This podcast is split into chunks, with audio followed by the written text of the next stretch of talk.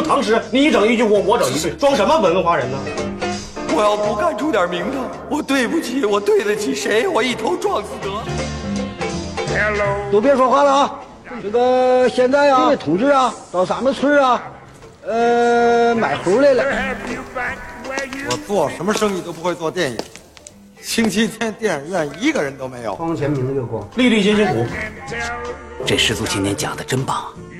这个刘大明凭借一己之力把电台的格调搞得很低，这个同志们已经是有反应了的。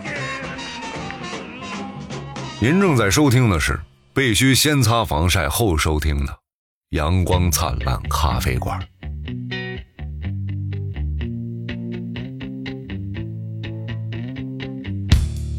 I'm so happy cause today found my friends are in my head. I'm so ugly, that's okay. 本来想念首诗啊，哎但由于这个不认识的字儿太多，就不念了。你让 Siri 给你念吧。啊啊，别别别啊！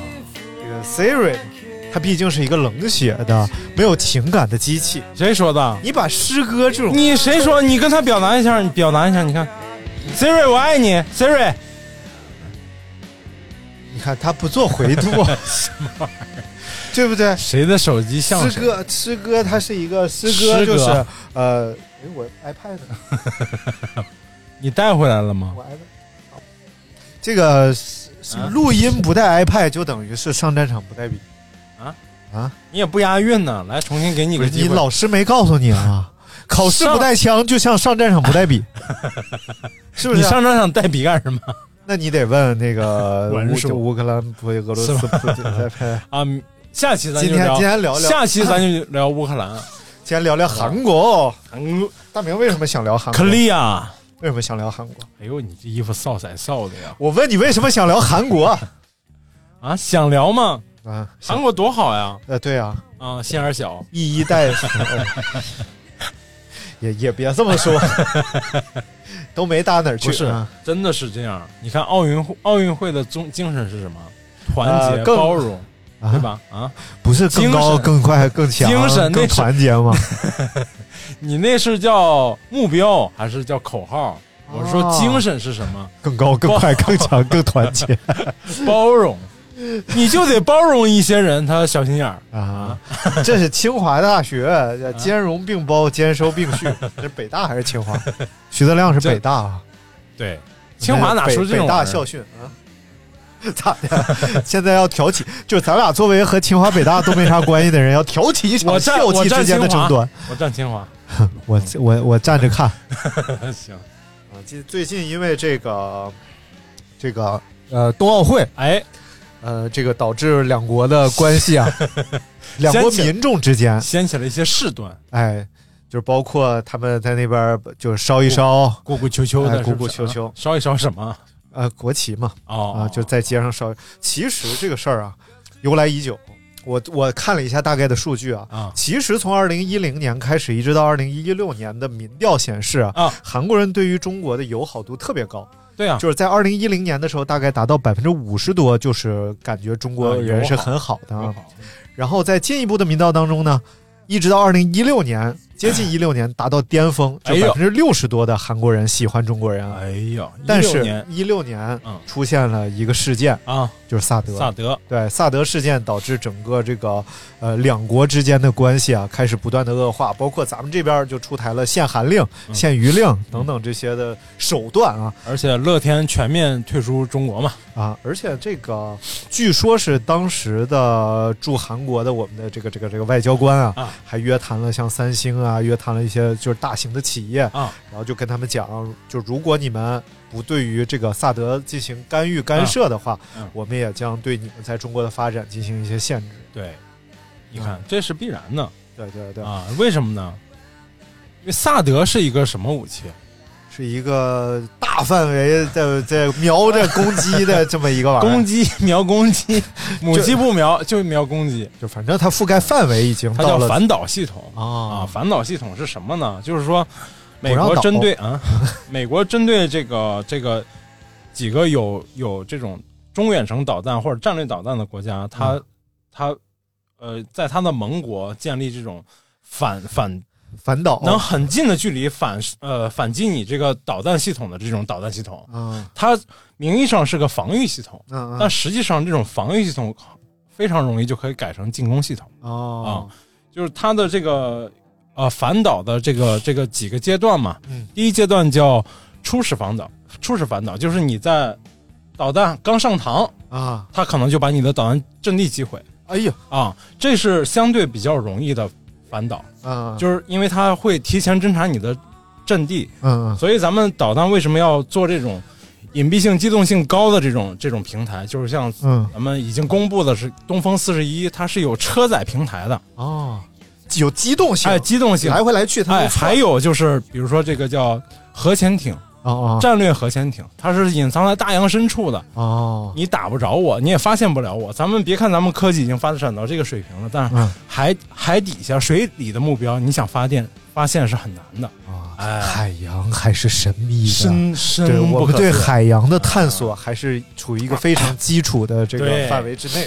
你看当年为什么要画要这个朝鲜战争也好，包括画三八线也好，嗯。就是为了留下这个我们的战略纵深，让我们的国土安全有一定的保障。嗯，但目前因为随着这个导弹技术的发展，这个我们已经这点战略纵深已经意义不大了，就是整个嗯朝鲜半岛这个这个战略纵深已已经意义不大了。嗯从如果就是说陆地战争的呃，就是用导弹打的话，已经意义不大。但是美国把它的这个反导系统设置在放到这个呃韩国之后，哎，它的这个它的这个纵深就直接可以打到我们京津冀附近哦，啊，对我们那的太危险了。对我们的战略安全就直接产生了很大的影响。那就必须得干这正所谓是钓鱼要到岛上钓，不到岛上钓不到，对不对？他都上了岛了，那我们就啊就不能让他再钓了。就得上钓钓上道，那什么玩意儿？哎不不是说反了对啊什么？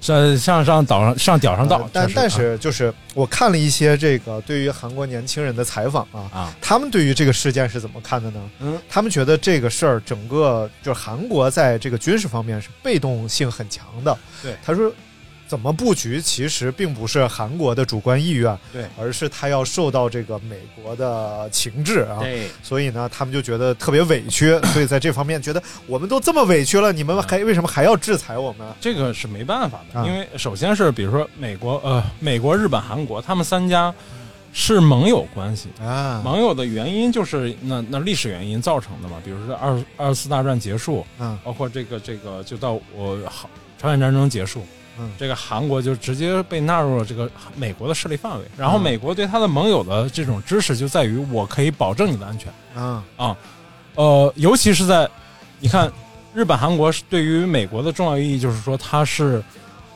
遏制中国的第一岛链、第一阵地、前线阵地。嗯然后对美国来说，这是一个非常大的一个利益。嗯啊、利益相关点，啊、然后美国的现在叫全球，它一直就叫全球战略嘛，嗯，然后从这个奥巴马时代，嗯，然后到川普时代，川普现在是要本土防御要往回收了，嗯。以前是全球战略，就是环太平洋这一块儿，我们整体要遏制中国，然后到呃那个川普就更严重一些，嗯，然后他对中国的这种遏制，他重要的表现在经济方面，但是在军事上他是有有所回收的，啊，哎，但是这是他的一贯策略，就是说他遏制中国的原因就是在于中国一直被他们设置为假想敌，啊、也真害怕呀。你看，在这个朝鲜战场，是不是？对，就是这个抗美援朝给他们打的屁滚尿流，哎打回三八线以南，哎对不对？因为他确实也不了解中国，嗯嗯，就是到现在他们也很多人是不了解中国的我看一个挺有意思，就是讲那个朝鲜战争的啊，然后在呃，其实美国反映朝鲜战争的影片呀，包括书籍特别少啊。但是第一方面呢，是他们确实不是站在正义的一方嘛，然后算是半侵略性质的，因为是人家岛内自己的事务啊，眼瞅这个朝鲜就要。呃，全面 Korea 啊要把南 Korea 啊，已经干到龟缩在这个岛的东南角了。哎，呃，百分之九十都已经覆盖了。然后哎这个时候派联合国派来联军嘛，对，然后再登陆。仁川登陆所以其实呃，觉得仁川登陆那儿现在还建了一个麦克阿瑟大铜像，啊在那站着。对啊，其其其实其实挺可笑的，但是呢，就是被打跑了嘛，所以啊反映相关的影片就特别少。啊有一个动画片儿反，他们就其实在这个动画片里啊，整个反映出来美国人对于解放军的一种看法，就是他们在呃，就是志愿军啊志愿军的看法，嗯他们在里边反映都是那种在黑暗之下都是大高个儿，然后特别强壮 魁梧，眼睛刷刷放光。然后其实很多美国人都觉得那时候中国士兵就像就像一个恶魔。恶魔一样啊冲过来，但是呢，这个导演很有意思，他反他这块有一个表现啊，就是突然一个闪光弹，嗯。啪亮了，嗯。然后两个人站在那儿愣了，就发现，哎，原来是一个就是清秀的，嗯。就是中国小伙子，嗯。然后那边是一个美国小伙子，俩人拿着枪，都是人，对。啊，就是战争的这种残酷就是这样的，就是到现在这个韩，全球为数不多的还在战时的国家就包括韩韩国啊啊，但不包括朝鲜。从法理上讲，什么叫还在战时的国家？因为韩国没有在停战协议上签字，哦，法理上讲它是还在战争状态下的。所以虽然啊不是热点，但是但是还在战争状啊，态下。对，但是呢，就是更可笑的是，他没有敌人，因为他所有的立相这个战争相关方全都签署了停战协议，包括朝鲜，叫自撤大嘴巴子，就他没自己打自己，对自己，就他没签啊。嗯然后这个再就是这个，他确实这种这他确实得小心。啊，你看他那个总统，很少有这个正常的退下总统位置的 确实是啊，就是就经常被干。一个比一个被一个搞，一个被一个搞，对啊，主要是什么呢？主要是他其实他的这个制度啊，大法官其实就是这个最高法院嗯。和政府其实是割裂开的，嗯。就是呃这个你总统无权受任大法官，哎。所以大法官是可以随时可以搞掉你挟制，可以对。挟制这个总。统，哎，咱不讲这个这个其实就是讲的就也讲不明白，对也讲不明白，哎，说说这个 我们之间的一些分歧啊，因为我看了几个韩国网友评呃评评定出来的，哎，这个是飘你这，嫖嫖警这个。啊，韩国网友评定出来的他们不喜欢中国的原因啊，啊，我们来看看这几个，咱们抱着一个平和的心态啊。看看哪些是能理解，咱们多大气呀，是不是？我也觉得是。第一个是雾霾问题，啊？就是因为确实韩国受到由中国吹过去的雾霾影响还是挺大的，因为他们没有什么重工业吧，有，当然有，也有重工业啊。这个韩国是非常发达的工业国家，哦，比如说最最典型的，韩国的国土面积非常小，但是它是全世界为数不多的整个国防系统可以基本上全都自己制造的全覆盖了对，嗯全覆盖，飞机、航呃航空、航海全都有，造航母都可以造嗯啊。它现在它比咱们国家早更早的拥有这种小平台的叫两栖登陆舰，早了差不多十几年啊啊。，你看这个雾霾，其实前两年确实雾霾比较严重的时候再加上它的这个方位嗯。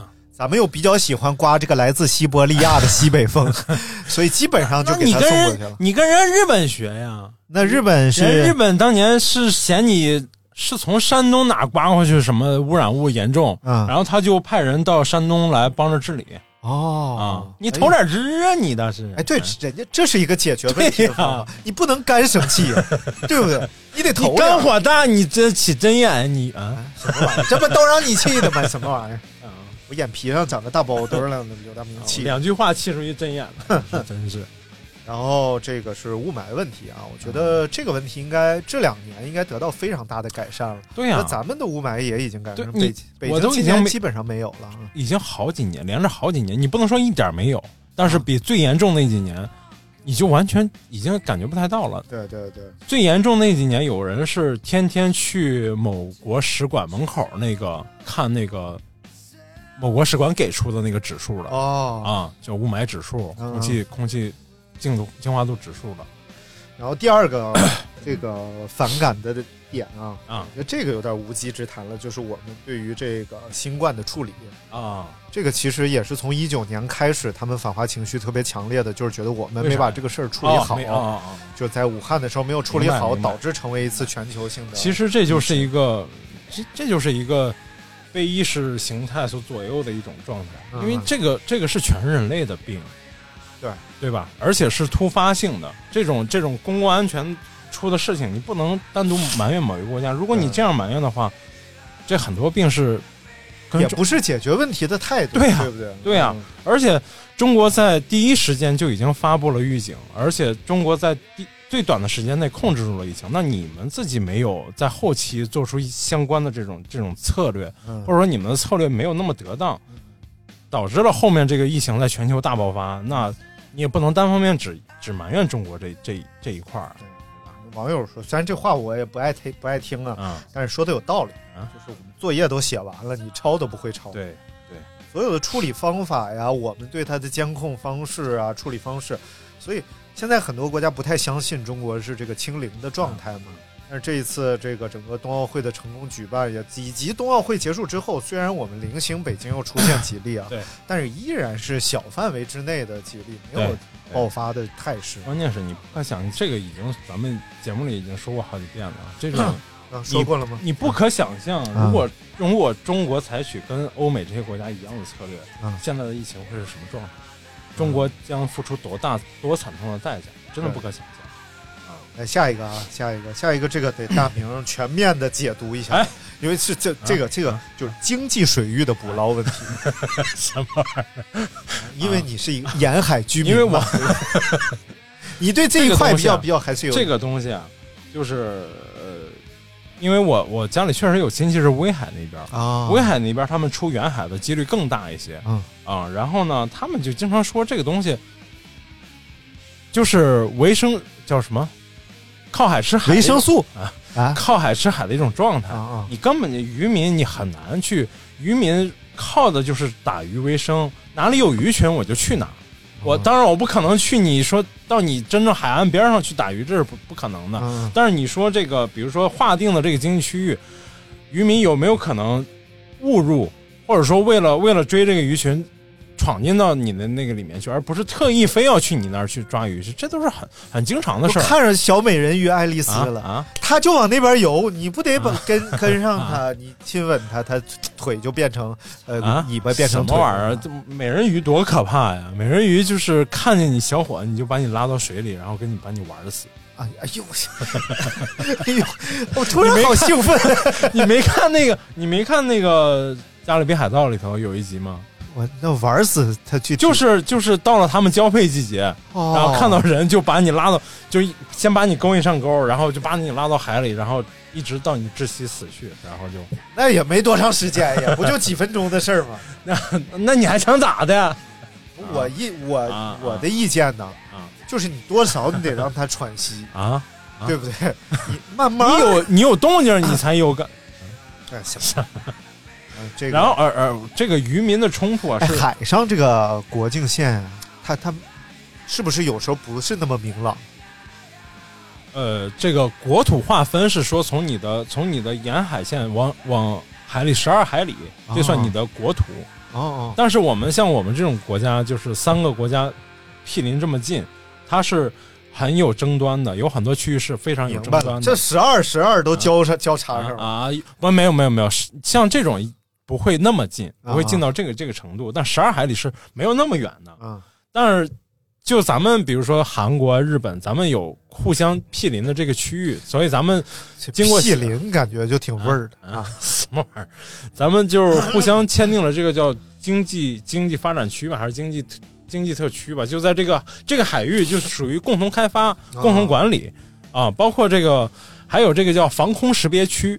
嗯嗯防空识别区咱们是差不多十五六年前、七八年前刚划定的，其实。嗯。但是韩国、日本早就已经有航空识别区了，就是在这个航空识别区是在公海上的，啊但是它划定这个区域，就是判定这个有不明飞行物体闯进这个防空识别区之后，你没有给我没有提前预定的这种，比如说像客机，它是有信号来往的，嗯。然后如果你是空军部队的这种飞行器的话，你你不会告诉我你要来干嘛，那我可能就要从本本土起飞空军去跟你追踪你、监视你，这就叫航空识别区。嗯然后再往前过就要进入领空或者领海的位置。你如果在，我就要在航航空识别区里警告你不要再往哪儿走啊，再往哪再往不该去的地方去，那我就可能要交火了。这就是防空识别区的意义。大喇叭先要跟你喊，对，你要往哪儿走？把我灵魂也带走。明明是你着了魔。明明是妹妹，你大胆的往前。啊，这个造成是呃双方的冲突比较多。这两年报道的少了，往年前些年经常有那个韩国的海警抓咱们渔民咱啊、们的这种事情发生。还有双方的这个渔船互撞，撞，然后互相扔榔头、斧子、扳手啥的，真的，对就是展示了很多啊。嗯所以这个其实也是一方面，但是也是在改善当中。啊因为前些年咱们的这个呃叫海警还没有那么发达，咱们的海警船都很少，包括吨位上这个海景房之后啊，然后大家就就都都都去这个北戴河、南戴河、东戴河。哎，不是，咱们的这个海警的这个很重要。嗯日本和韩国的这个海警船的吨位能达到五六千吨，嗯五六千吨就相当于，呃，中就是咱们的护卫舰、导弹驱逐舰或者导弹护卫舰的那个吨位。啊咱们以前的海警船的吨位也就七八百吨，嗯一千吨左右，放在人家海警船旁边，你就觉得你被人撞一下，你可能就沉了。啊，但现在咱们的海警船在大力的就是往往里扩充数量，包括扩充质量，有很多这个呃海军退役下来的这个舰艇会编入到这个海警船的序列里。咱都不怕撞，哎，咱就撞他，撞撞成成企业家，哎什么玩意儿？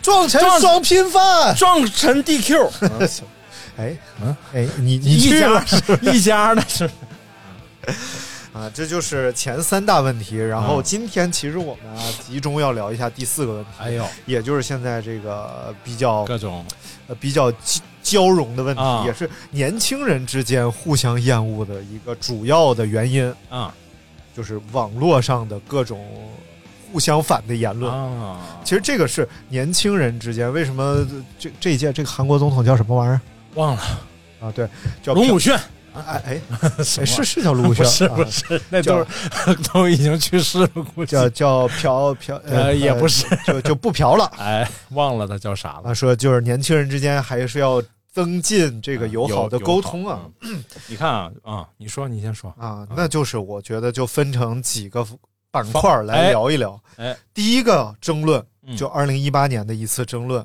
就是泡菜之争。啊，泡菜就是咱们的泡菜，英文叫泡菜，真的。啊，真的叫泡菜。然后这个韩国的泡菜，嗯就是朝鲜半岛的泡菜，嗯他们叫 kimchi，啊啊叫叫其吃是什么玩意儿啊？啊其实原来叫 Korea 泡菜，啊啊，就是为了把跟咱们区分开，特意改名叫做 kimchi 了。啊嗯，其实有很多是讹传，啊，有很多是讹传，比如说他们是鹅咋那么不不要脸哎你？听我说 什么？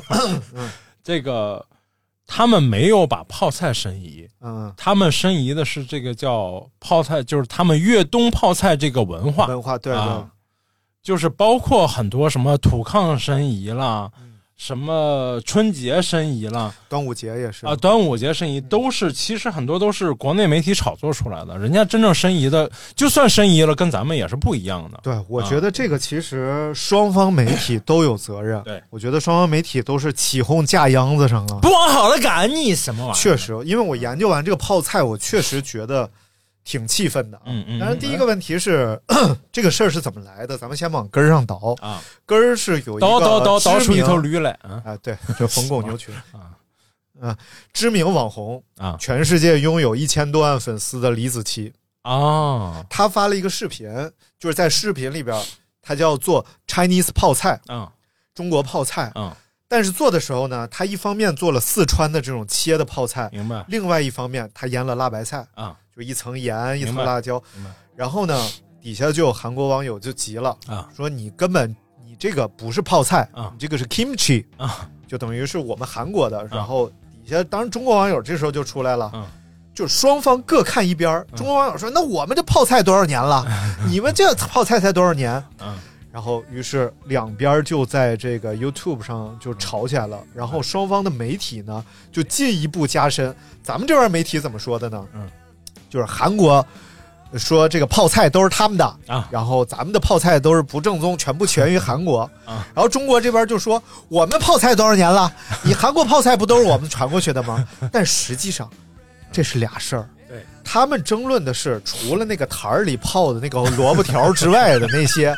那个一层白 白菜菜一层。盐，一层辣椒面，一层白菜一层盐，一层辣椒面。他们争论的是这个东西应该是韩国的，嗯而且他们有多在乎这个东西啊，嗯真的还挺有意思的。因为整个在这个呃六七十五六十年代的时候，韩国经济还没有腾飞的时候，嗯没有整个它这个五六十年代，韩国还没有朝鲜发达啊对，啊，这是有历史可考的。然后我听了一个这个韩国人，他讲他父母辈的时候，嗯他们吃的一个东西啊，叫咕哩咕哩粥。啊，咕哩咕哩咕哩咕哩是什么呢？是可爱的小猪的意思。啊，可爱的，听着好像挺好吃的一个东西啊。然而实际上，这个咕哩咕哩粥是什么呢？其实是泔水粥，哦，就是猪吃的东西。咕哩咕哩粥就是那个叫杂粥、烩粥、烩饭是来自哪儿呢？嗯来自美军的厨余。啊啊啊啊！因为美军厨余里边是有很多骨头啊、鱼刺啊这种东西，对于他们来讲是很好的营养。嗯嗯但是同时呢，里边会有一些肉啊呃，呃就比如说烟蒂啊啊啊，就这种这种东西，其实挺恶心的。但是呢，是他们当时非常重要的一种食物来源，也让很多人活下来了。就在这个时候，大概是泡菜的大发展啊，啊，让很多人在吃咕哩咕哩粥的时候，还能得到更多像维生素之类的这种营养啊，嗯对于他们来讲非常重要。后来到了八十年代，啊经济开始腾飞，汉江奇迹嘛，对吧？啊，对，包括一九八八年的那个汉城奥运会，城奥运会。让整个世界开始注意到韩国这样一个国家正在经济腾飞的发展。对。就在这个时候，他们把整个泡菜的文化嗯跟全世界开始啊展示。对，而且这个整个他们对于顿顿吃泡菜这个事儿啊，确实是有一种执念的。嗯。所以呢，他们就成功的在一九九四年的时候嗯，把吃泡菜这种东楚泡菜的这种文化嗯。申遗了，嗯。并把自己定义成为叫泡菜宗宗主国。啊啊当时还叫 Korea 泡菜。啊，但是由于他们要把这个东西跟中国泡菜分开，因为确实嗯，腌制泡菜是三国时期传到他们这儿，这东西叫祖。啊，三点好字头，三点水一个而且的且，啊。啊这种叫祖是三国时期传到那儿的。嗯。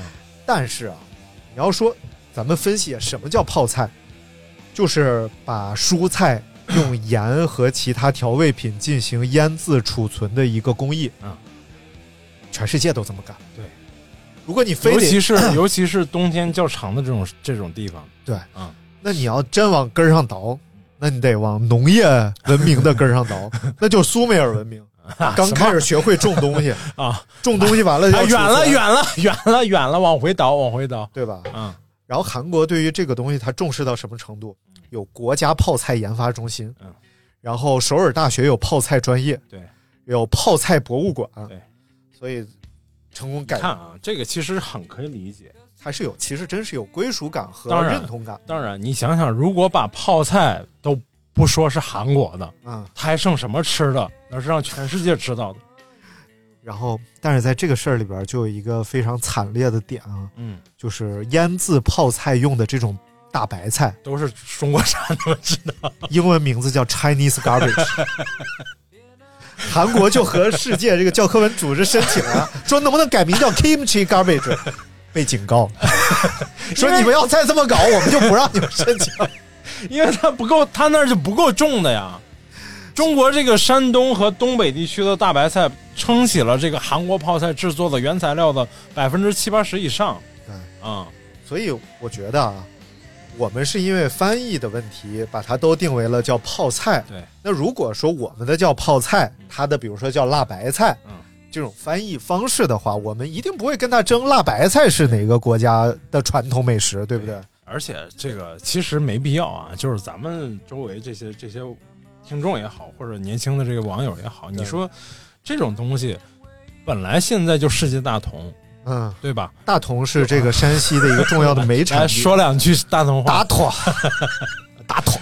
但你说就这么个东西，有什么必要可争来争去的？就就是打这种口头仗，意义在哪儿呢？嗯，对吧？咱们东咱们的饮食文化多博大精深啊！对，就是多少东西，多少的食材食物，咱们都说都说不完。说实在，说都说不完。你那个，你看，就比较大气的，你说这个意大利人，他真的较真儿，这个意大利披萨怎么着怎么着，或者意大利披萨啊，其实就是不能加菠萝，其实就是馅儿饼，知道吧？就是由马可波罗 从中国离开。哎，就把这个馅儿饼文化带回了意大利，哎。但由于不会把馅儿怎么包到这个饼里，哎呦，就把这个馅儿顶在这个饼上。你这这就是一听就是讹传，对，说所以其实很多事儿它真的是，呃，文化上的误解。对，所以你你在这强调这东西就是这样的，包括意大利面就是中国面条传过去，其实不是这样的。全世界都是中国造的，你这对有什么意义啊？所以当你就是用这种狭隘民族主义来解读这些事儿的时候，你岂不是和韩国人变成一样的人了？大气吧？一点，大气。我们确实不差这个。对，一个泡菜，而且咱们本身这个朝鲜族就是一个跨境民族，对吧？就是咱们国内的朝鲜族，这个这个朋友们都是一样，也是跟他们是同同一个民族的，同根同源，对，同根同源的，只是说国境不一样而已。虽。然他们很讨厌朝鲜族，但是他们讨厌朝鲜这两个字，呃他们是从明朝的时候开始叫朝鲜，在明朝之前，对吧？没说错吧？啊，没没是是那个明元朝灭亡之后，高句丽之前，哎，之前叫高句丽，然后从明朝之后开始叫朝鲜，嗯，真正叫韩国，也就是有一百多年的时间对。啊。然后 呃，讲讲我说说个好玩的事儿啊，就是刚才说这个咕哩咕哩粥，啊咕哩咕哩粥是由美军厨余做的嘛。然后当时呢，有一个人叫全仲瑜，嗯然后他是一个这种商人，一直是游走于呃韩国和日本之间做一些呃生意的。嗯然后呢，他在日本看到了泡面这种东西。啊，我们之前不是讲过泡面吗？是由一个日籍台湾人呃台湾人、呃台湾省人，然后来发明的这么一个东西啊。于是他就想，泡面这么好吃，呃，制作又比较廉价，哎我为什么不把它带回来，让韩韩国人来吃泡面呢？啊，咱现在都知道韩国人是巨爱吃泡面的啊。对。然后包括这个整个，当然泡面销量是中国还是冠军，嗯，但是呢，韩国人均，嗯，你猜猜人均一年韩国人能消耗多少包泡面？五十包，两百包，七十五包。我去，七十五包，七十五包相当于一年的四分之一在吃泡面就反正四分之一的天里边会吃到泡面，这还是人均呢，啊。说明有人可能天天吃。就韩国人太爱吃泡面了，当时他就想把泡面带回韩国去，然后呢还找到了一个商务部啊，类似这样一个人，希望他能够投资一下泡面。嗯。这个人呢尝了一下，觉得味道还可以，但是他提出了一个建议，说这个咱们现在整个国家呀，咱们吃东西上，嗯。其实很缺少滋味儿味道。嗯而且呢，这个他们因为你看吃泡菜什么的，他们辣椒在十九世纪就引入韩国了，嗯。所以他们对辣椒比较喜欢，啊。所以呢就跟他们说，这个咱们应该把它做的稍微辣一点。这也就奠定了为什么我们现在吃到的韩国泡面、新泡面。新拉面、新拉面。呃，都普遍偏辣，就是从那个时候开始奠定。的。但出一个问题。啊，这个玩意儿啊，啊。在韩国面和棉发音是一模一样的，哦，命命，他们就是叫拉命。双双喜荣啊，这命都是一样的。所以呢，这东西看起来又特别像塑料，啊，所以抛棉这个东西啊，抛棉你想，抛物棉啊 其实它啊看它看起来就像是一个塑料制品，啊，所以没有人想吃。啊这个权重鱼没有办法了，于是他就组织各种试吃大会，啊。就在学校、工厂煮一大锅，嗯，让大家尝，让大家吃。这才奠定了韩国人喜欢吃泡面的这个前提。啊，所以多不容易啊！作为饮食如此匮乏的这么一个国家，对他好不容易抓住一根救命稻草，他还好是临海，他能吃很多海鲜什么的，啊。但是他路上的这种又又受到这个季节影响，嗯，它偏整个国家都偏北嘛，偏往北一些，然后它肯定是整个物产不会那么丰富嗯啊。你像咱们热带、亚热带、温带、寒带这些这些都跨了，嗯，所以咱们的物整个领土疆域也比较大，咱们能吃到的东西肯定要比他们要多要多一些，肯定要多的。嗯，物产又不丰富，哎，所以就导致也不太会吃。于是好不容易有一个了，对，然后再就是这一次这个媒体上都在说的这个这个韩国运动员说这个中餐不好吃的事儿啊，啊，对，就是我是我是觉得吧，这个东西好不好吃啊，确实是很很主观的。啊。啊，很主观的。就是说，你当然你也可以觉得不好吃，嗯，对吧？那肯定但是如果嗯。但是如果你你是为了迎合一些人的这个趣味来说这种味心的话、昧心的话，我就觉得没意思。它究竟是味道上不好吃，还是政治上不好吃？哎，所以你你你，而且你像咱们嗯咱们作为东道主，咱们国家做了总共做了六百多道菜啊，对，啊，然后这表现了什么呀？这表现了我们作为东道主热情好客，真正的诚意。对对，我们就是不遗余力的将我们把我们的准备工作做到最好。嗯啊，你当然也可以不买账，但是你不至于说这么酸溜溜的话嘛，是不是？你说？哎，没意思。啊，哎，咱们说说这次奥运会的另外一个就是分歧啊，啊，就是汉服韩服的问题。呃，也不是汉服啊，就是就是韩服的问题。啊啊在整个咱们不是有一个民族大团结的传递国旗的那么一个环节嘛？啊里边有小姑娘穿着朝鲜族的民族服装，啊然后还有呢，就是各个国家出场的时候，我们举着大牌子，穿那个长裙，他们也他们认为那个也是韩国服装。韩国服装。我觉得这个，首先咱把它掰开说啊，嗯第一个呢。是我觉得那个举牌子穿的那个长裙啊，嗯。它应该不是韩，甚至不是朝鲜族民族服装，对它就是传统的汉服。呃改良了一下嘛，啊，改对，良了一下，所以加了现代元素，然后又有一些这个这个，因为要让它是偏蓝色、蓝白色，符合这个冰雪的这个主题嘛。哎，然后首先又然后又是棉的，然后又加了这个又要融入这个中国元素，那多少会有一点这种偏北方民族的这种感觉？嗯啊。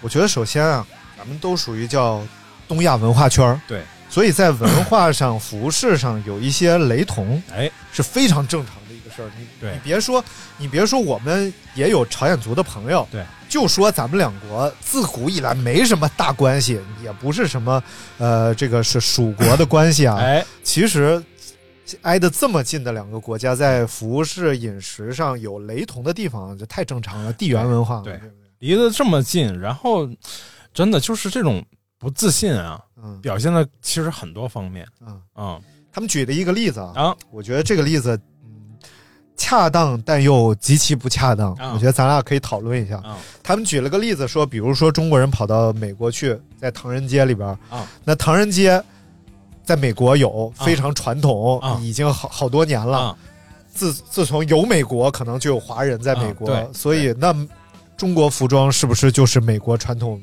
服装之一？我觉得这个其实，不是就看你怎么看。嗯，如果你非要狭隘的看，对吧？那如果说你算呃这。当然，美国现在他很多就是，比如说演讲啊，他一定会说，嗯。就是他本来也是一个多民族国家嗯。啊，亚裔算他一个非常重要的民族，嗯。亚裔里面才包含这个韩国呀、日本啊、中国呀，嗯。啊这些不同国家，但他统统称叫亚裔啊。嗯亚裔里面呢，你你呀咿呀咿呀咿有哟嗯，啊，你接电话，你非要那个狭隘的说你是这个算是你们国家，我们我觉得无所谓啊，我觉得无所谓啊，这对这对吧？这个我觉得这个都不能算是一个问题嗯啊，不算是一个问题。它虽然说这是不不太可能的，作为一个以白人文化为主流的这种国家，它不嗯可能说这是我们国家的服装，嗯这不太有可能嗯嗯。啊。这种事情有可能就发生在韩国呀这种这种国家。我觉得这个也是一种 文化的这我文化差异是非常大的。对，你像美国这种国家吧，其实它从国家的角度上来讲，它是融入了。呃，各个国家的人在这儿，实际上美国并没有所谓的原住民，就是大呃原住民就是印第安人嘛。对，但实际上大量的都是来自欧洲的、来自英国、德国、法国等等这些国家的人，来自亚洲的人、来自非洲的人，然后大家聚合在一起。对，但是呢，他们之间可能并没有那么强烈的文化认同和这种包容性，当然当然，所以他们才会有那么强烈的这种叫叫民族之间的对。互相攻击啊、的种族的这种问题。而且你看，他把它称之为种族问题，而我们呢，其实把它称为民族的问题。而且我们解决的很好。啊，我们是把它当成完全归属，对，咱们是一个家庭因为我们是断不开的，咱们有这个家庭观念比较强烈，而而且咱们这个咱们这个这个叫中华文明，它是一个很有包容性的。为什么呢？因为它全都连在一起，你不包容就意味着战争，就是这样。但是美国不是，美国它是一个叫隔着大家都很远。啊整个二战他就没受什么影响，他就是珍珠港被打了一下，其他的本土他就没受到过攻击。嗯然后他，你去了那儿，为什么他的禁枪到现在禁不了？一个很重要的点就是他的立国之本，就是这个这帮白人去了之后，我要能站住，嗯，就是父亲带着儿子，然后保卫整个家庭，怎么保卫？拿着枪保卫。freedom，对，就是这意思。然后，所以他这是他们的民族文化里的东西，这个很难禁掉的。但是其实我觉嗯得有个挺重要的原因，就是确实韩国人对于朝鲜族人来说是嗯认同感很差的。你看我看那个电影《黄海》嘛，嗯，然后黄海当中一个重要的组成部分就是在延边那边，延吉延边那边啊，嗯，有很多朝鲜族人，他们是要偷渡到韩国去呃打工，呃讨口饭吃的。嗯嗯然后就像是朝鲜人会跑到中国来，嗯然后讨口饭吃，讨个生活啊。但是呢，当他们到了韩国之后，他们没办法从事特别好的行业，嗯。基本上就是一些在法律的边缘啊试探的试探，包括有很多这种朝族黑社会啊，然后在那边也组成了小帮派啊哎。什么的，所以他们对于朝鲜族人是有所这种厌恶的情绪的。嗯。但是啊，这又得说是，呃，这个究竟是哪一部分人，嗯，会冒着巨大风险跑到韩国去？其实他本来在可能在延边、延吉这边的时候，他也是在生活的边缘挣扎的人，对，所以他和是不是朝鲜族人没有什么关系，关系啊。没有。关系。然后另外呢，就是口音的问题，啊就是他们更容易能够发现这个人你是北边的，他是朝鲜族人，或者是他是北边的人。确实不一样。啊，嗯，所以确实口音有差距。所以这个时候呢，他们就会有一种 同根同源，但我极其不认同你的感觉，对就是羞耻的这种感觉，我不屑于你他们感觉，呃，就是咱们看韩剧，咱因为咱们也都没去过韩国，啊嗯，但是咱们看韩剧，包括看一些影视作品，那我妈就去过呀，哎呦，对不对？我这属于是遗传去过，什么？你移的哪个传？我我真真妈宝岛传不是遗传啊，就是这个他们的这个等级观念非常重嘛，嗯好像是。再就是他们很喜欢这种有这种比较的心理会更重一点，我觉得。嗯啊，就包括比如说咱们说为什么他们这个整容业是全世界闻名啊？嗯啊，就是他们对外表的这种美的这种追求是很很超乎其他的国家的，嗯真的是这样。啊，就是呃，看那个小高晓松说里面也也也说到这一点嘛，嗯。就是他们手他们大街上这个男、呃女生女士们，嗯从年轻的到岁数大的 ladies 啊，嗯。都就是特别爱重视，特别重视外表。还有一个我很直观的一个感觉，就是我我不是学雕塑专业嘛，啊以前会经常去哦是吗看一些，闭嘴，经常去看一些展览，啊。看一些展览，然后这个韩国艺术家的作品嗯真的都特别有共性，嗯，整洁、整齐、漂亮，但是深意很少。就雕一块砖，啊，不是，就是他们又会做非常多那种形式感特别强的那种作品，嗯。但是仅限于形式，就是你很很难从里面，因为咱们从文化上来说没有那么强的分割性，你不像你你非洲来一个人，或者你你那个欧美来一个艺术家，你做一个东西我们可能看不懂，嗯但是像这种咱们这个东亚文明的，咱们还是很容易看懂的，但是你很难读出有比如说有很深邃的那那种意境在里面，但是表面上看做工极其工整，特别漂亮，特别那种美，就是形式感的那种美，是是很难挑剔，很难让你挑出毛病的。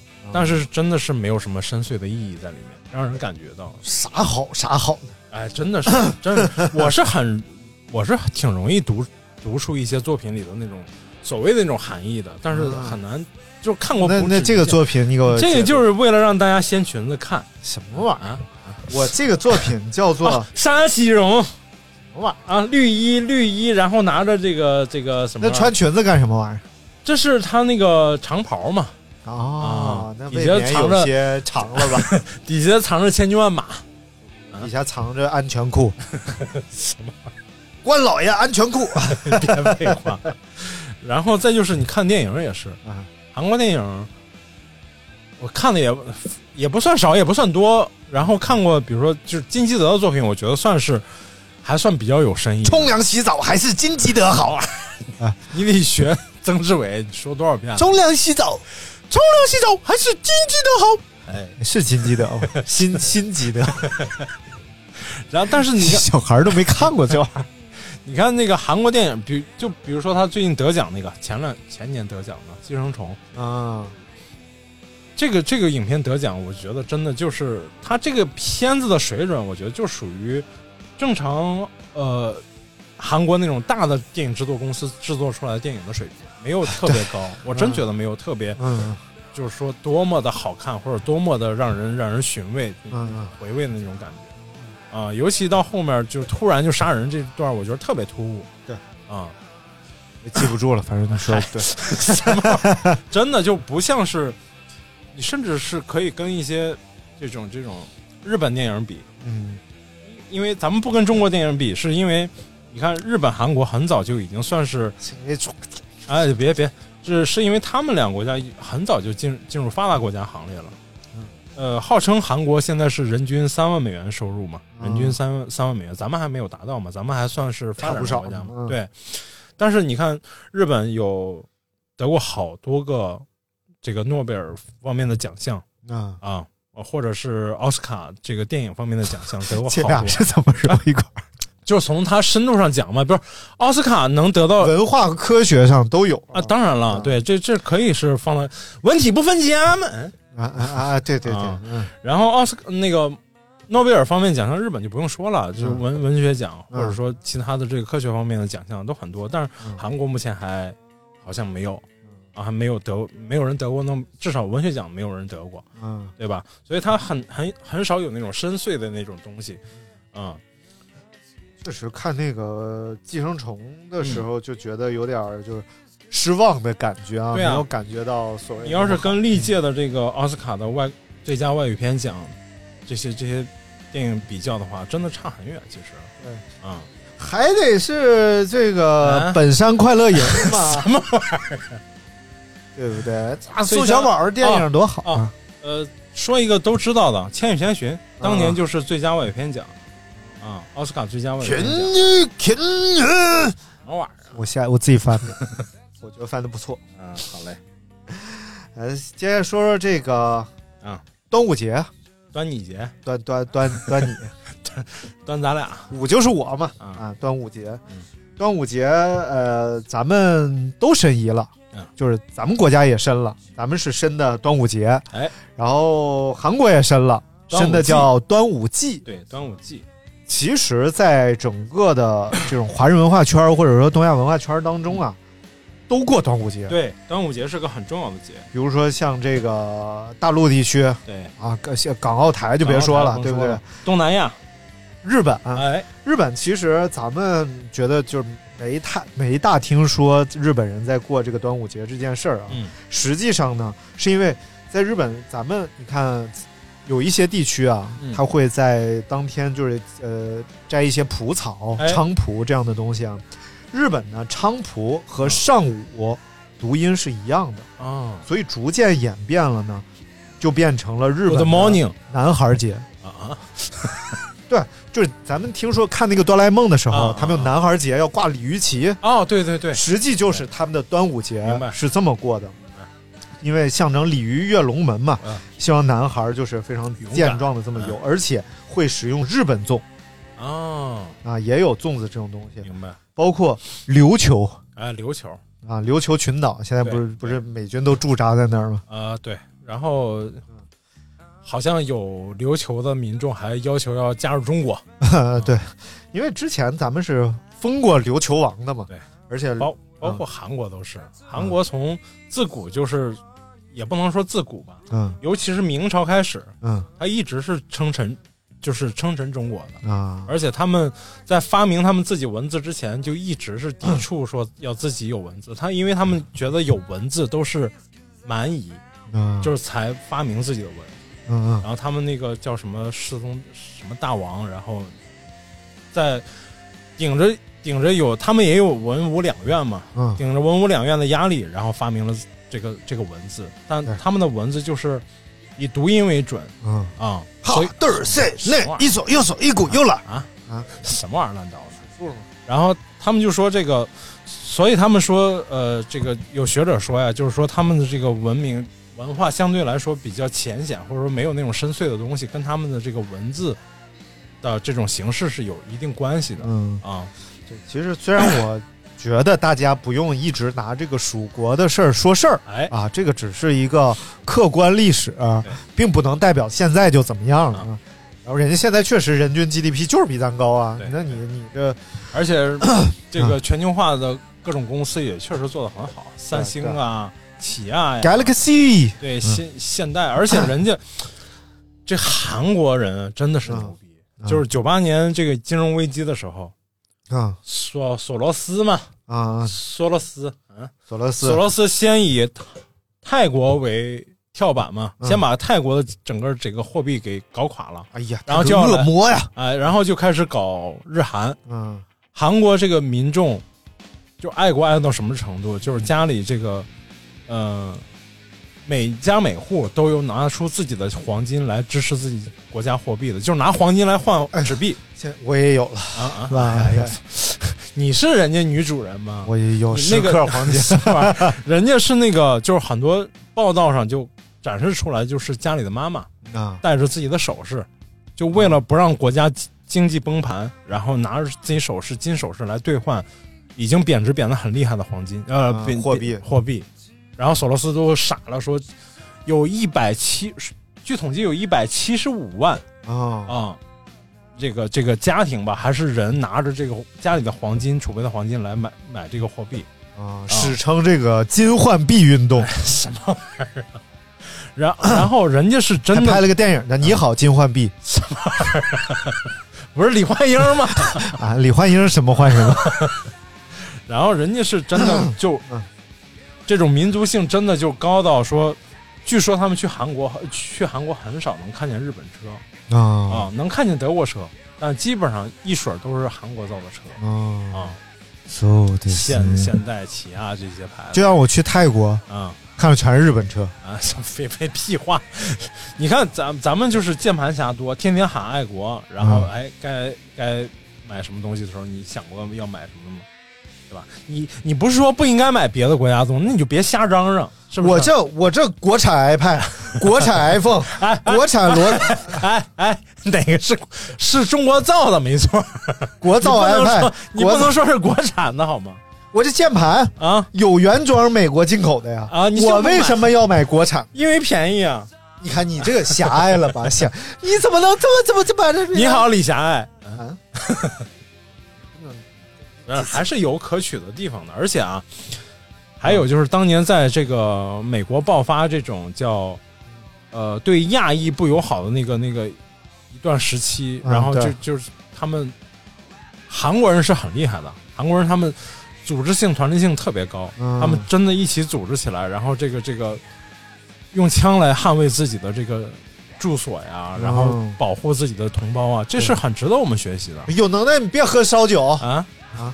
什么玩意儿难道的？是那个那个绿瓶那烧酒，全世界销量最好的那个啊叫什么白酒啊啊，因为它没味儿啊，因为就是它能像喝啤酒一样，它淡呀。你这五粮液，你一一人造两瓶啊，不用二锅头就不用五粮液都啊，原地去世啊。哎，说说这个朝鲜半岛的这个端午祭啊，啊，除了驱除瘟疫之外，哎，其实这个端午祭它更多的是一个大型庆典活动。对，那咱们是还是讲究的是举家团圆嘛。对，咱们是因呃爱国诗人屈原而起的。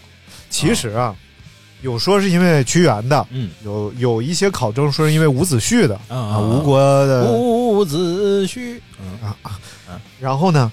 其实考证在他们俩之前，咱们已经开始过过端午了。对，其实更多是龙的这种图腾的文化，嗯嗯嗯。不管是龙舟啊，哎。还是粽子扔到水里，然后来、哦。来享龙嘛，就是让喂龙吃嘛。嗯，所以其实更多的是咱们中华文化当中对于龙的这种崇拜。对，嗯，对。但是后来就是把它放到了一些这个爱国情怀上升华一下，也不错啊。那实际啊，你接着说，啊，嗯。但是，嗯，然后这个祭天的时候呢，民众共同参与传统祭祀活动，是要祈求丰收。嗯，因为这个时候正好应该是很多呃庄稼作物都已经种下了嘛，对，端午嘛，咱们之前聊过这个端午节，而且是天开始热了，嗯。实际上就是瘟疫开始要发生了。起来了，，对，所以包括烧什么艾草啊什哎么的，都是去除瘟疫雄黄。啊，哎，还真是。嗯我媳妇儿就变成嗯，就把我吓死了。然后你媳妇儿就改嫁了。哎呀，我媳妇儿要长那么好看就好了。然后各地区都把端午节本土化了，嗯，然后呢，以各自的名称来称呼这个庆典。你看，整个朝鲜半岛啊，有这么多名字，有叫天中节、嗯重午节、端阳节、五月节、树一日、啊，水水塔塔祭的塔、啊水塔日嗯等等。那这些庆典呢，都有各自的特色。人们会在这天吃这个叫车轮饼，哦日本其实也吃这种车轮饼。你看咱们也是，咱们吃车厘子，嗯，樱桃，什么对，车车轮饼、樱桃，五月正好樱桃也有。啊对对对，喝醍醐汤，哦，然后这玩意儿你说不是从中国来，谁信呢？哎不醍醐汤，从中国来也不 也也不是我说这汤醍醐灌顶的醍醐汤。举行端午茶礼，嗯女子会在这天跳板舞、荡秋千，用菖蒲水洗头，又有进行假面舞剧、韩式摔跤、呃，这个打拳比赛等等这些活动。而在江陵呢，传统上称呼为叫做水塔日。嗯韩国在端午节这一天，江原道江陵市所举办的大规模的巫教祭 祭祀活动，嗯。山神祭等一系列结合巫俗、儒道教等等这些活动的江陵端午祭，啊申请了联合国的非物质文化遗产。啊所以是，呃，端午的这个节日，嗯。在这个朝鲜半岛被以当地的方式改造了之后，哎又局限在江陵这个地方的一个大规模的祭祀活动，申请了非物质文化遗产，而不是把端午节申请了非物质文化遗产。对你再退一万步讲啊，退不了那么远。退一万步讲，你如果说真的，你的文化自信到了那个程度，或者说我们这个文化真的到了我们对我们这个民族或者对我们文化很重要的时候，我们早就应该早就应该申遗了，啊，对吧？你看，我们有端午节放假才才多少年，对对，也就有十年的时间。十年之前，我们这些文化都慢慢快消失了。说实在的，有一点这个感觉。，你看十年之前，我不认识你，你不他娘的也不认识我啊！我们都不认识。什么玩意儿？三句没有一句有用的。嗯 嗯，所以而且就是从这个衍生出来啊，嗯然后就有很多谣言，嗯有人说这个韩国人说屈原是韩国人啊因为孔子是韩国人孔国孔孙悟空是韩国猴。其实孙悟空这个是韩国猴这事儿还有据可考，是韩国一个大学的教授说的。啊啊啊！那那玩意儿，你说，就比如说中国一个大学的教授 犯傻逼，然后说了一句话，说这个说韩国人都是中国人生的，你说这玩意儿可信吗？当然也也背不住。但是啊，就像这个孔子是韩国，这些纯粹就空穴来风了。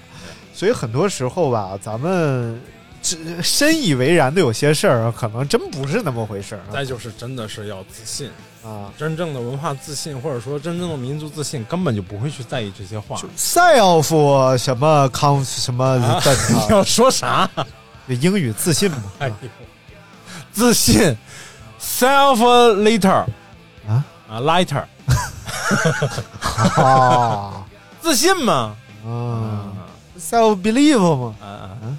相信自己。那你那那是你那个风格吗？哎，我就是不自信嘛。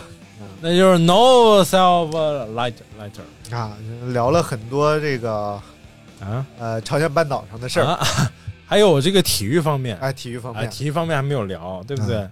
不是，我就纳闷儿啊，嗯你看了很，你比赛看的比较多，啊。就这一届，嗯，他们是觉得哪儿不公平了？就是在领奖台上做那个动作的那个韩国运动员啊他是没有任何理由在那在他颁奖的时候做那个动作的。啊，对，因为他那个项目叫速度滑冰，速度滑冰是没有任何身体接触，也没有任何可以犯规的，或者说因为我们犯规而导致你没有拿到好名次的这种理由的。所以他应该是纯讲卫生他应该是做给国内看的啊，啊或者说他可能想代表他们韩国队啊啊说，但是这一次就是，即使是有跟韩国队员就是产生误解的那个判罚，啊也都是在初次比赛，而且是北京的奥北京的冬奥会。嗯 牛牛的地方就在于我们的摄像头，啊我们的所有的赛场监控的设施是历届以来最全的，啊就是你的任何一个动作都可以被总裁判或者裁 各个裁判员所看到，嗯。而且一旦有争议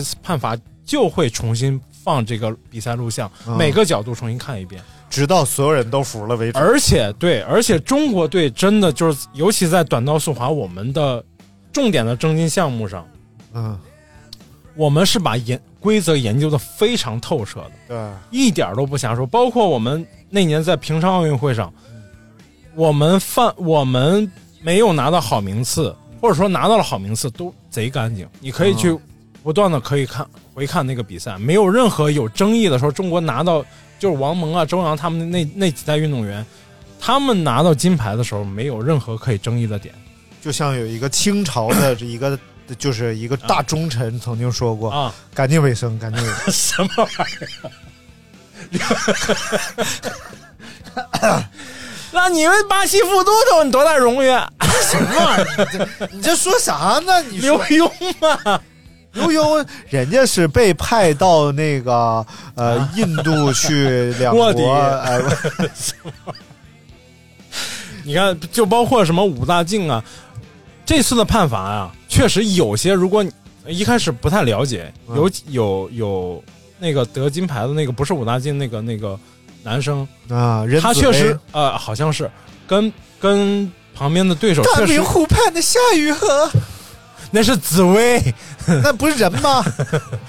他确实有身体接触，但是马上你就能知道，因为这个短道速滑的规则基本上是一年一变啊、啊跟他有身体接触的那个人就是违反了最新出台的这个规则，而且这个规则不是比赛前出的，而是这个这一这一次比赛很早之前就已经有这规则了，所以他心里是非常明确明晰的。啊、但是平昌奥运会啊，那真的是脏，真的是脏，不瞎说，就是、这个真的不光是中国人在说，嗯。你就看这些国外媒体也在说，包括他们的比赛我们都能看见。嗯。呃，说一个最直观的，都不用说比赛，说一个、嗯。说一个最直观的，韩国有短道速滑队的四，至少有两到三个运动员都改了国籍，去了别的国家队。哦。呃，原因原因 各执一词吧，反正很多就是因为不公正待遇，嗯。然后或者得不到好的好的那种运动员苗子得不到机会，嗯，然后有去有加入美国籍的，有加入俄罗斯籍的，还有加入中国籍的，嗯，包括教练员也是，我们的那个男子短道速滑的那个教练员就是韩国人。嗯，啊。著名咖啡 dirty，啊。什么玩意儿？他们在这个奥运赛场上啊，嗯，击剑比赛、拳击比赛都有过这种，包括这个世界杯嗯。都有过污点，真的是污点，嗯。给你讲个更污的吧。啊。哎，这个挺有意思，我刚看的。啊！我们先说完这个北京奥冬奥会这一次啊，啊，呃，就是最直观的讲，就是打破世界纪录和奥运会纪录的次数，啊。在历届以来应该是最多的。哦，啊，就是破奥运会纪录，就是我们的赛道什么的更我们的容易出环境成绩，，我们我们的整个这个保障。对保障状态，应该是历届以来不能说最好，也也可以拔得头筹的这种。为啥吗？嗯，就是因为你来回交往啊什么的都需要检测体温呐、什么，他们嫌麻烦，什么玩意都没有上别人屋去，所以呢，赛前状态都比较好。儿？哎，你看你你相比较之下，发这个那个那些啊安全的那个套子这片儿，包小嗯，像上面画那个大灯笼的那个，哎，什么玩意儿烂刀的他他们发那个安全套，上面画个大灯笼，啊？嗯，这还旁边立个牌子，建议呃冬奥会赛后使用。咱们的保障工作，包括场馆建设，真的是很好嗯啊。就是冰丝带多漂亮，啊，包括这个这个各个场各个场馆，这个这个你看咱们冰丝带，那韩国有啥呀啊？江南 style。Leo sex lady，这是很直观。包括零八年奥运会也是嗯，零八年奥运会我们破纪录最多的项目是啥？游泳项目。啊，我们在那个水立方的那个比赛，那次就是那个飞鱼菲尔普斯菲尔普斯连得八块金牌吧？啊，啊，就是那一届。然后很多运动员都破了世界纪录，后来史称八金啊，哎，然后后来菲尔普斯开始写写书啊啥 啥玩意儿啊？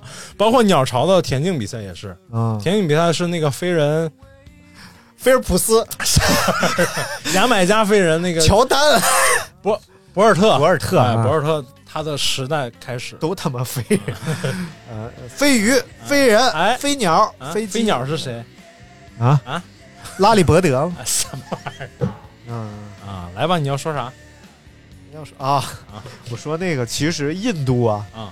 多次申请奥运会和呃奥运会啊，啊。为什么一直没有通过呢？因为国际奥组委非常讨厌印度，原因是他们曾经主办过一届这个英联邦运动会，啊，导致半数以上运动员退赛，因为喝水是真拉稀。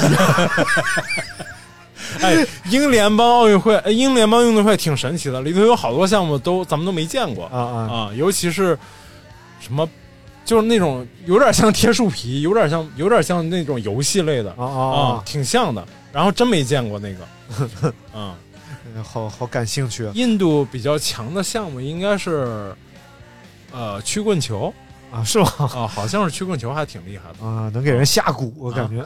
什么玩意儿？怎哪都有鼓呢？怎么说去印度啊？就喝瓶装水都拉稀，这国家太神奇了。你菌群，人家是平和，人家觉得就是外在灵魂跟我内在外在的这种物质或者说皮囊跟我的内在灵魂，呃的干净程度不统一没关系啊、啊外在的东西都不重要，啊明白吧？但是你看啊，印度虽然是我们觉得脏啊、乱呀、差呀，嗯，但是人家这个国际化大企业的这种点儿点儿的特别什么，但是但是人家这种高管、高级管理人才特别多，啊，其实是这样的啊，你看，印度因为它种姓制度嘛，哎种姓制度的话，它其实等级是特别森严的。啊，然后他就反正最高那个等级叫叫什么？最啊第二的等级那个，呃，查查一查，查一查。啥玩意儿？呃，这不是说都说了，咱就给他说明白，是不是？叫呃，普朗台啊，不是什么玩意儿弗拉迪沃斯托，不是斯堪的纳维亚儿啊？种姓制度，你看种姓制度其实写在他们的这个宗教里边的啊，然后他们还叫婆罗门啊，对，婆罗门刹帝利、嗯嗯，吠舍、首陀罗，然后你看婆罗门就是他们就半神半人了，有点那个意思啊。然后刹帝利呢还算是普通人吧，嗯反正反正一直到首陀罗，对。首陀罗下边其实还有贱民。啊，对贱民，对。贱民的话，就是等于你什么都从事不了，也接受不了教育什么的，包括首陀罗其实也差不了太多了。他们从事的都是最脏的工作，嗯。因为他们能干什么，基本上都在他们那个经里边写到了。啊啊啊，对，但是呢，由于他们那个经理啊不太了解有 IT 这种行业，什真的么经理不在于就是他们的那个什么法典，哦什么类似那种东西哦，没有现代新兴行业哦，所以是不阻止他们从事这些行业的。啊，为什么印度 IT 啊什么的特别发达？对一方面是因为他们说英语嘛，英联邦国家；另外一方面就是这些国家的人，像什么首陀罗呀，嗯然后包括贱民，都是可以干的。明白？所以只要你努力，啊你真能够赚点钱，改变自己的身世。就是就是还有一个更深层次原因，就是说，因因为你看啊，咱们就是所谓的这种高级的这种 IT 人才，或者说就是在在这个这个他们这个 IT 行业里头这些人才，其实很多工程师也好，或者这种高级人才很多，嗯但是能作为管理者的并不多。嗯啊，就是因为还还另一个原因，就是因为咱们其实有一些习惯是跟他们欧美他们是不太一样的，嗯。包括就是这个，你看，呃，这个文化背景，印度就跟欧美可能更有相近的地方，嗯。而且他们包容度、开放度更好嗯。啊，所以他们更容易团结周围的很多人嗯。啊，真真有这个原因。虽虽然埋汰，哎，哎，但是人家不埋汰，人家就是习惯不一样，所以这个包容、理解、团结这个很重要啊啊。就是韩国心眼小点儿，是不是？你得包容他包容。啊啊啊！总结总结吧，今天今天聊了这个整个亚洲地区，几个不太友好的国家。哎，你看，你发现了吗？日本目前不在这个不好不友好范围内了，已经啊。现在就是韩国的民调啊，咱们在韩国人心中的这个讨厌程度，当然咱不在乎，但是已已经超过日本了。你看，韩国虽然整个朝鲜半岛被日本这个算是统治了三十多年吧，然后但是呢，现在他对于我们的这种厌恶情绪会更强。嗯，我觉得因为因为确实是包括从限韩令、限娱令开始，我们的好多、好像这种沟通变得更少了。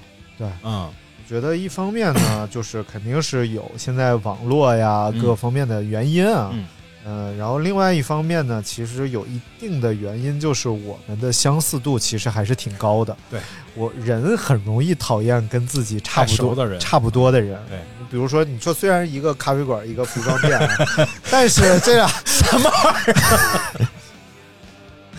明白吧？就是人容易讨厌和自己更相像的人，因为你更能发现他身上的那些缺点。对，所以尤其你看东亚这几个国家，嗯，啊、也没有几个了，就就零星这些国家，总闹得不可开交的。明明大家一衣带水、同衣同源的，其实也没有，其实也还好。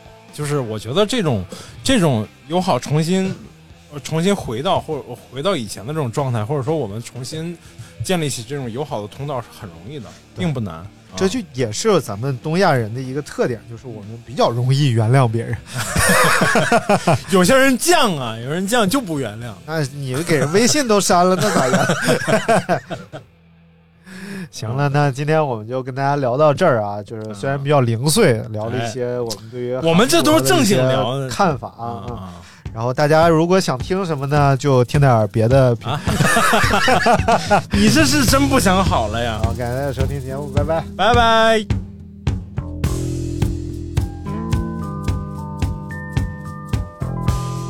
Awake.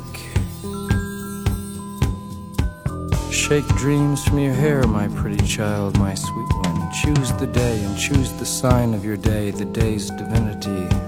First thing you see.